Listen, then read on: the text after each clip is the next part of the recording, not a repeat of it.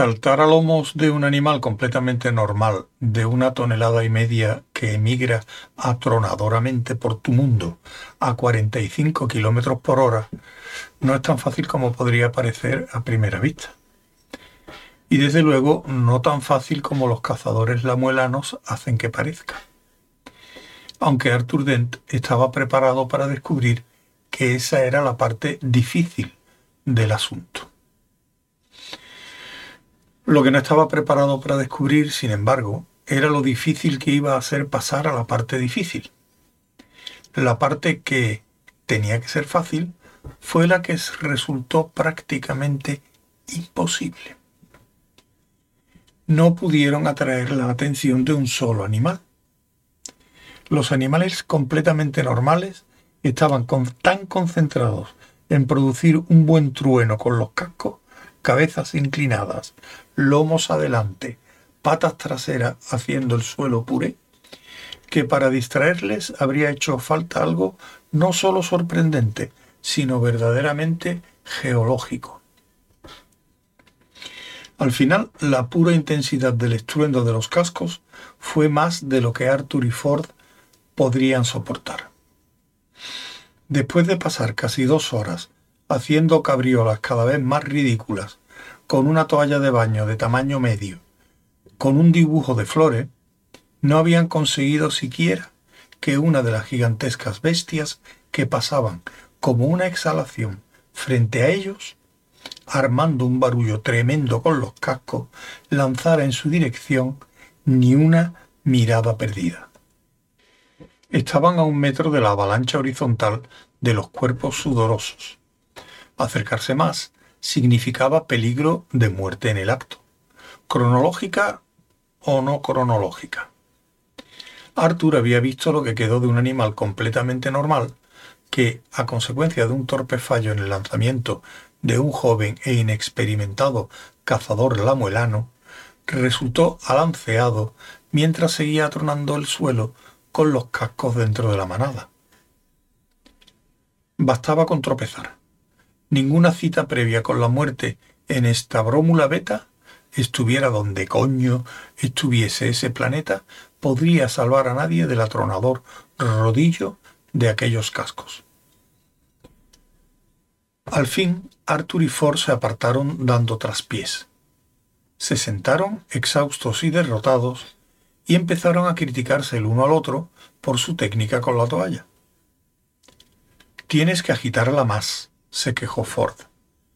Tienes que completar el movimiento con el codo si pretendes que esas puñeteras criaturas se den cuenta de algo. ¿Completar el movimiento? protestó Arthur. Tú tienes que tener más elasticidad en la muñeca. Tú tienes que adornar el movimiento, replicó Ford. Tú necesitas una toalla mayor. Lo que se necesita, dijo otra voz, es un pájaro pica. ¿Qué? La voz había sonado a su espalda. Se volvieron y allí, inmóvil bajo el sol de la mañana, estaba el anciano Trashbark. Para llamar la atención de un animal completamente normal, explicó mientras se acercaba a ellos, se necesita un pájaro pica como este. De, debajo de la túnica, semejante a una sotana, sacó un pequeño pica. El pájaro se posó inquieto en la mano del anciano Trasberg y miró atentamente a Bob sabía qué, algo que volaba rápidamente de un lado a otro a unos tres metros y treinta centímetros, delante de él. Ford se puso inmediatamente en cuclillas. La posición de alerta que solía adoptar cuando no estaba seguro de lo que pasaba ni de lo que debía hacer. Movió los brazos muy despacio, esperando dar una impresión amenazadora. ¿Quién es este? siseó. Solo es el anciano Trashbarg, contestó Arthur con voz queda. Y yo no me molestaría en hacer esos extraños movimientos. Trashbarg es un farolero tan experimentado como tú podríais pasaros todo el día bailando el uno alrededor del otro. El pájaro, volvió a sisear Ford. ¿Qué pájaro es ese? No es más que un pájaro, exclamó Arthur en tono impaciente. Un pájaro como cualquier otro. Pone huevos y dice arc a cosas que tú no ves. O car, rit o algo así. ¿Has visto poner huevos a alguno? Preguntó Ford, con recelo. Claro que sí, por amor de Dios. Y he comido centenares de ellos. Sale una tortilla bastante buena. El secreto consiste en echar pequeños dados de mantequilla fría y batirlos ligeramente con... No quiero una zarquiana receta, le interrumpió Ford. Solo quiero estar seguro de que es un pájaro de verdad y no una especie de ciberpesadilla multidimensional. Se puso en pie despacio, abandonando su posición en cuclillas, y empezó a sacudirse el polvo, pero sin quitar la vista del pájaro. Así que, dijo el anciano Trashbark, dirigiéndose a Arthur, ¿está escrito que Bob vuelva a llevarse a su seno el don que una vez nos otorgó con el hacedor de bocadillos? Ford estuvo a punto de volver a ponerse en cuclillas. No te apures, siempre habla así, murmuró Arthur. Y en voz alta añadió, Ah, venerable Trashbark, pues sí, me temo que voy a desaparecer ahora mismo. Pero el joven Drimple, mi aprendiz, será un espléndido hacedor de bocadillos en mi lugar. Tiene aptitudes, un profundo amor a los bocadillos y los conocimientos que ha adquirido hasta el momento, aunque todavía rudimentarios, madurarán con el tiempo. Y, bueno, lo que quiero decir es que se arreglará perfectamente. El anciano Trasbar lo observó con gravedad. Sus viejos ojos se movieron con tristeza extendió los brazos. En uno seguía llevando el inquieto pájaro Picca, en el otro su bastón. Oh hacedor de bocadillos, enviado por Bob, sentenció. Hizo una pausa, frunció el ceño y cerrando los ojos en piadosa contemplación, suspiró. La vida será muchísimo menos rara sin ti. Arthur se quedó pasmado.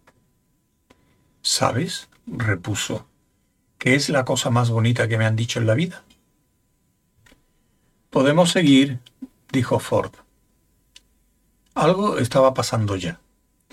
La presencia del pájaro pica en el brazo extendido de Trashbark enviaba vibraciones de interés hacia la trepidante manada.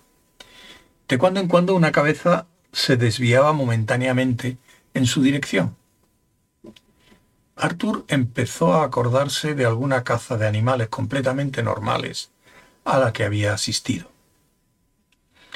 Recordó que, además de los cazadores toreros que ondeaban las capas, a su espalda había otros que llevaban pájaros pica en la mano.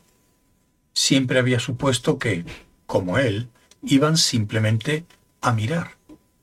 El anciano Trasberg avanzó acercándose un poco más a la manada en movimiento. Algunos animales volvían ahora la cabeza, interesados ante la vista del pájaro pica. Temblaban los brazos extendidos del anciano Trasberg. Solo el pájaro pica parecía no tener interés alguno en lo que pasaba. Únicamente algunas enigmáticas moléculas de aire, suspendidas en ningún sitio en particular, atraían su atención. Ahora, exclamó finalmente el anciano Trasberg, ahora podéis manejarlos con la toalla. Arthur avanzó con la toalla de Ford, moviéndose igual que los cazadores toreros, con un elegante contoneo que en él no resultaba nada natural. Pero ahora sabía lo que había que hacer. Agitó la toalla haciendo algunos molinetes para estar preparado cuando llegara el momento y luego observó la manada. A cierta distancia distinguió la bestia que quería. Con la cabeza gacha, galopaba hacia él justo al borde del rebaño. El anciano Trashberg hizo girar al pájaro. La bestia alzó los ojos, sacudió la cabeza de arriba a abajo y entonces Justo cuando la volvía a inclinar, Arthur agitó la toalla en la línea de visión del animal. La bestia volvió a sacudir la cabeza, estupefacta, y sus ojos siguieron el movimiento de la toalla. Había conseguido llamar la atención de la bestia. A partir de entonces, atraerla hacia él pareció la cosa más natural del mundo. El animal mantenía la cabeza erguida, ligeramente inclinada hacia un lado. Redujo el paso a medio galope y luego al trote. Unos momentos después, la enorme criatura estaba junto a ellos, bufando, jadeando, sudando y olfateando al pájaro pica, que parecía no haber reparado en su presencia. Con una extraña serie de amplios movimientos de los brazos, el anciano Transbark mantenía al pájaro pica delante de la bestia, pero siempre hacia abajo y fuera de su alcance. Con una extraña serie de amplios movimientos de la toalla, Arthur seguía atrayendo la atención de la bestia hacia un lado y hacia otro, y siempre hacia abajo. Me parece que no he visto nada tan absurdo en la vida, masculló Ford para sí. La bestia, atontada pero dócil, cayó al fin de rodillas. Ahora, instó a Ford el anciano Trasbar en un murmullo. Vamos, monta ya.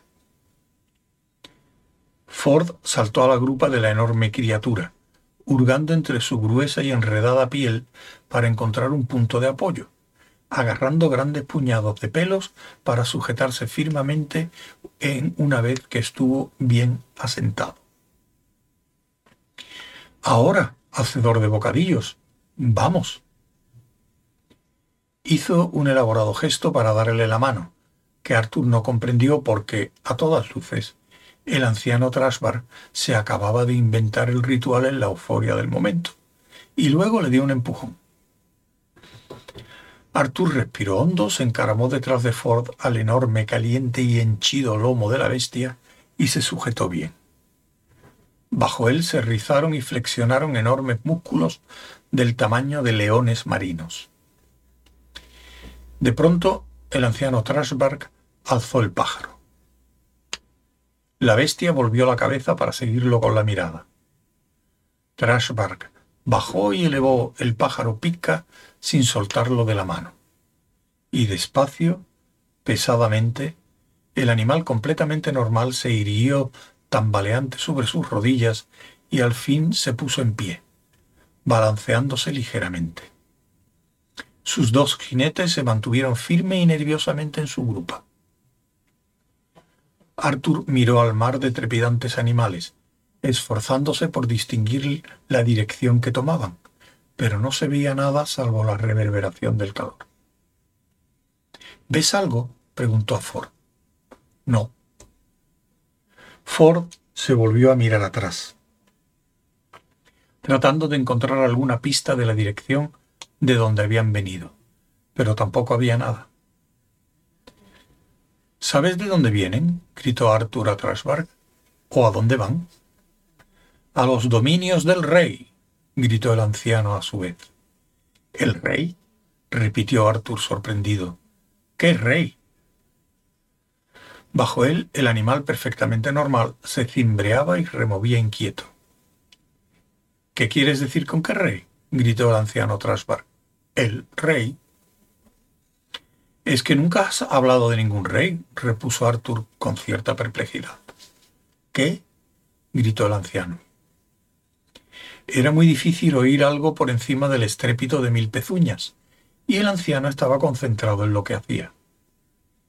Sin dejar de mantener al pájaro en alto, hizo girar en redondo a la bestia para situarla despacio en sentido paralelo al movimiento del gran rebaño. Avanzó. La bestia lo siguió dio otros pasos hacia adelante. La bestia hizo lo mismo. Al fin, pesadamente, el animal completamente normal tomó cierto impulso. He dicho que nunca has hablado de ningún rey, gritó Arthur de nuevo. Yo no he dicho ningún rey, gritó el anciano Trashbark. He dicho el rey. Extendió el brazo hacia atrás y luego lo precipitó hacia adelante con todas sus fuerzas, lanzando al aire el pájaro pica por encima de la manada. Eso pareció pillar al pájaro enteramente por sorpresa, pues evidentemente no estaba prestando atención alguna a lo que pasaba. Tardó unos momentos en comprender lo que sucedía, luego abrió las alas, las desplegó y empezó a volar. Vamos, gritó el anciano Trasbar. Adelante. Ve en busca de tu destino, hacedor de bocadillos. Arthur no estaba seguro de querer encontrarse con su destino. Solo quería llegar al final del trayecto, donde quiera que fuese, para desmontar de aquella bestia. No se sentía nada seguro allá arriba. El animal iba cobrando velocidad en pos del pájaro pica. Llegó al extremo de la gran marca de animales y en un momento con la cabeza gacha corría de nuevo junto a los demás y se acercaba rápidamente al punto en que la manada estaba desapareciendo. Arthur y Ford se aferraban al enorme monstruo como si en ello les fuera la vida, rodeados por todas partes de montañas de cuerpos trepidantes. Adelante, cabalgad esa bestia, gritó Trasberg. Su cada vez más lejana voz resonó débilmente en sus oídos. Cabalgad esa bestia completamente normal. Cabalgad. Cabalgad. ¿A dónde ha dicho que íbamos? gritó Ford a la oreja de Arthur. Ha dicho algo de un rey, gritó Arthur a su vez, sujetándose desesperadamente. ¿Qué rey? Eso es lo que le pregunté. Se limitó a contestar que el rey. No sabía que hubiera un el rey, gritó Ford. Ni yo tampoco, gritó a su vez Arthur. Aparte, naturalmente, de el rey, gritó Ford. Y no creo que se refiriese a él. ¿Qué rey? preguntó Arthur, también a gritos. Ya casi estaban en el punto de llegada. Justo delante de ellos, las bestias completamente normales galopaban hacia la nada y desaparecían. ¿Qué quieres decir con qué es rey? gritó Ford. Yo no sé qué rey. Solo digo que es imposible que se refiriese a el rey, así que no sé qué quiere decir. No sé de qué estás hablando, Ford. ¿Y qué? dijo Ford. Entonces las estrellas salieron de golpe, se movieron, giraron sobre sus cabezas y luego, con la misma precipitación, se apagaron de nuevo.